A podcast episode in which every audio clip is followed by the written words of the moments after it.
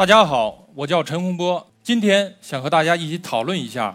太空巴士到底距离我们有多远？被誉为航天之父的前苏联科学家齐奥尔科夫斯基曾经说道：“地球是人类的摇篮，但人类不可能永远被束缚在摇篮里。”我相信，人类从诞生的那一刻起，就一直梦想着能够像鸟儿一样，在蓝天中自由地翱翔。我们中国人自古就有飞天的梦想，从嫦娥奔月的神话，那么一直到万户飞天的勇敢的实践，这些都体现了他们对太空的美好的向往。到了近代，随着科学技术的发展，前苏联的宇航员加加林那么乘坐太空飞船，实现了人类的首次的太空的飞行。到一九六九年的七月二十一日，美国的宇航员。阿姆斯特朗乘坐阿波罗十一号飞船抵达月球，实现了人类的登月梦。当他踏上月球表面的这一历史时刻，他说道：“这是我个人的一小步，但却是整个人类的一大步。”两千零三年的十月十五日，中国航天员杨利伟乘坐神舟五号飞船飞入太空，他实现了我们中国人千年的飞天梦。一直到两千一六年的十月十七日。神舟十一号飞船成功飞入太空，应该说到这个时间，我们中国共有十一名宇航员成功的飞入了太空。那么对于航天员来说，是经过严格的筛选，包括系统科学的训练，使得他能够进出太空。那么我们普通的老百姓如何像航天员一样，能够自由的往返于太空？答案是肯定的。随着科学技术，包括航天技术的发展。目前有四种方式可以实现我们太空飞行的初步的体验，它们包括低空的抛物线的飞行、高空飞行、亚轨道飞行以及轨道飞行。低空抛物线飞行实际上能够给人们带来大约半分钟的失重的一个体验。很多航天员在进行进入轨道之前，要体验失重的状态，都会采用这种方式。那么对于高空飞行来说，它是把人们带到极高空，高度相对于地面地表高度十八公里以上的时候，那么人们能够看到地球地形的曲线，抬头他能看到深邃的星空，能够观察到地球边缘美妙的风景，那么这就使得很多人期望能够有高空的飞行。目前呢，俄罗斯的米格十五和米格三十一高性能战斗机都可以提供这种飞行体验。很多宇航员也采用这样的方式来体验高空的飞行。对于亚轨道飞行来说，是利用航天运载器把人们运送到亚轨道空间，这个高度可能是在相对地球一百公里左右的高度。那么在这个高度，当发动机停止工作以后，人们可以体会到短暂的失重的状态，同时可以观察到、可以看到地球边缘的美妙的景色。目前呢？美国的很多的私营航天公司都在推出相应的太空旅游的飞行器，像太空船的一号、二号、山猫号、追梦者号等等，有很多的飞行器。那么，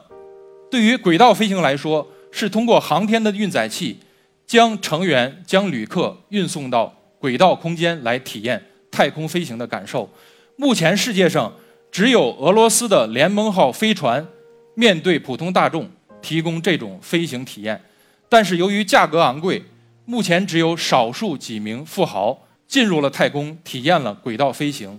我记得应该有六位富豪进入了国际空间站。那么，对于低空的抛物线飞行、高空飞行，实际上不是属于严格的太空的飞行。那么，对于亚轨道飞行和轨道飞行来说，它的飞行高度和速度已经超过一百公里，甚至是到四五百公里。这样的话。它属于航天的范畴，那么对于航天范畴这些飞行器来说，最为关键的就是可重复使用航天运载器技术。在今天我们为了讨论这个问题方便，我想就把可重复使用航天运载器取名为太空巴士。大家可以想象，太空巴士就像是从地面和太空之间往返穿梭的一个公共汽车，但是太空巴士和地面的公共汽车。在外形的设计、材料的选取、动力的使用等等方面，都有很大的区别。首先呢，我们来看太空巴士的外形。那么由于太空巴士要在大气内、大气层内进行大范围的机动的一个飞行，这样的话呢，它就要有和飞机一样的一个机翼来提供升力，来支撑自身的重量。但是呢，另外一方面，那么整个飞行过程要维持太空巴士自身姿态的一个稳定，它就需要有气动的操纵的舵面。大家在乘坐飞机的时候，实际上也都看到，那么飞机也是通过这些个控制舵面来维持自身姿态的稳定。再有一个重要的系统就是太空巴士的起落架系统。那么未来的太空巴士将像普通的飞机一样，在跑道实现水平的起飞，包括在跑道实现水平的降落。那么这就要求太空巴士要有和飞机一样的起落架系统。此外呢，太空巴士要实现在地面和太空之间的往返多次的一个运输、一个穿梭，那么它的外形设计就显得尤为的关键。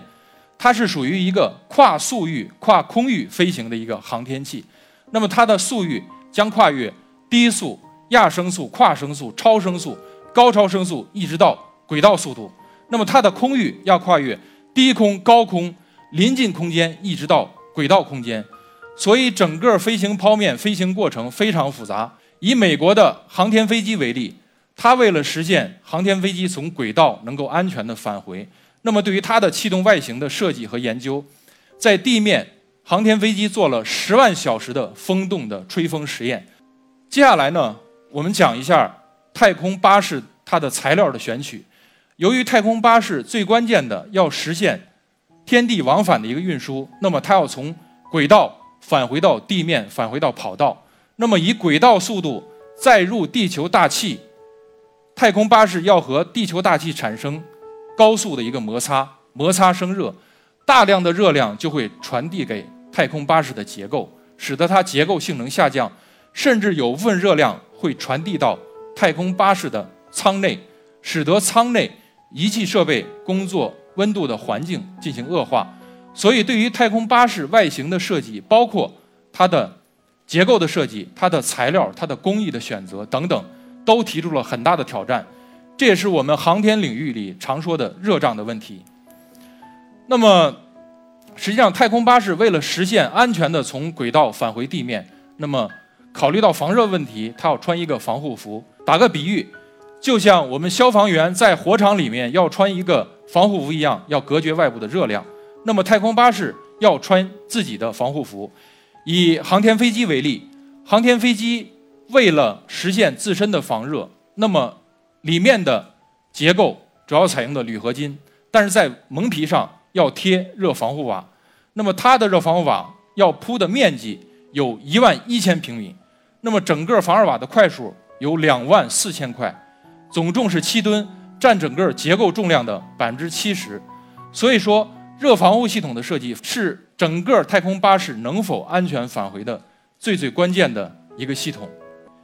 接下来我们看太空巴士的动力，它的发动机。太空巴士要从地面零速零高度到达轨道空间轨道速度，形成绕地球运行或者是亚轨道飞行。同时，太空巴士要能够重复使用、多次使用。它要求动力系统重复使用，要求它的经济性，还要求它要环保，不能产生有毒的气体。这样的话，对动力系统要求非常高。那么，整个太空巴士通过选择先进的火箭动力系统，那么我们目前认为，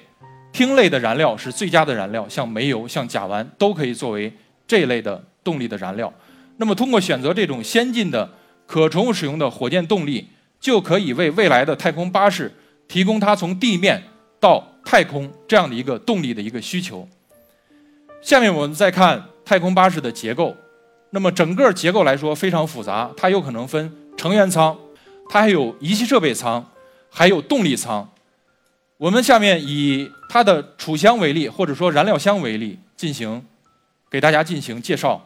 由于太空巴士未来从地面要携带一定的人员和货物进入空间，所以太空巴士要携带巨大的燃料。那么燃料箱也是一个巨大的。对于这样一个巨大的燃料箱，我们在设计的时候可以参考像易拉罐设计的一个原理。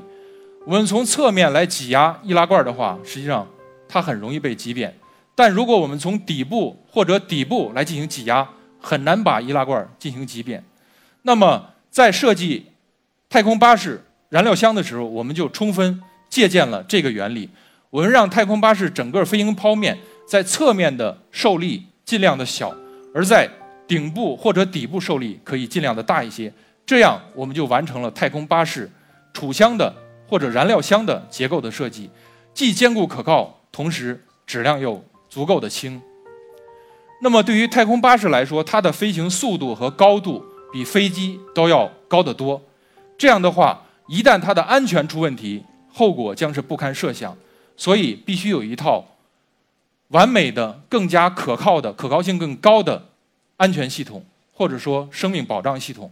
因为未来我们的人员，包括我们的旅客，运到轨道空间以后，那么他要有和地面类似的，他希望呼吸到干净的空气。喝到干净的水，包括是不是能够吃到可口的食物，这样就要求有一套相应的环境控制和生命保障系统。对于类似的系统，针对不同的工作模式，实际上可以分成三类。第一类就是短期的轨道的驻留。那么对于这这种短期的模式，我们可以采用非再生式的系统，也就是说，把人员需要的水、空气，包括食物。从地面带到空间去，那么对于中期或者说中长期的长期在轨的这种模式来说，那么对于这样一个生命保障系统，必须是能够可再生的。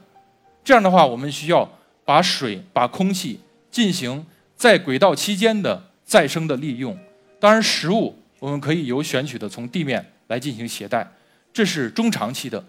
对于未来长期在轨驻留，包括深空的探测，长期深空的探测，那这样的话就需要在太空巴士或者说相应的轨道舱内来建立一个可再生的、可进行循环的一个生态小的生态系统。那么这个生态系统的组成可以由微生物、植物、动物，包括人类共同来组成。这样的话就可以满足人类在里面生存需要的水、空气和食物。应该说，太空巴士。随着我们航天技术，包括我们其他的学科的技术的发展，正在一步步走向现实。太空巴士的设计非常的复杂，它和我们普通的公交车、和我们的飞机、和我们传统的航天器，实际上都有很大的区别。如果太空巴士设计成功，从纸面变成了现实，它将极大的改变我们的生存空间。和生活方式，这就像我们有了汽车，可以工作和生活在城市里不同的区域；我们有了高铁，可以工作和生活在不同的城市；有了飞机，可以工作和生活在不同的国家。那么，有了太空巴士，这就意味着我们可以生活和工作在地面或者轨道空间。那么，针对太空旅游，目前国外很多。公司也已经开始考虑建立太空旅馆，来接纳未来普通的老百姓或者说普通的大众进入太空进行太空生活的一个体验。我们有足够的理由相信，那么太空巴士随着我们技术的发展，在近期一定能够成为现实。我们普通老百姓也很有可能在近期就可以进入太空。体验太空飞行的美妙的感受。我的演讲结束，谢谢大家。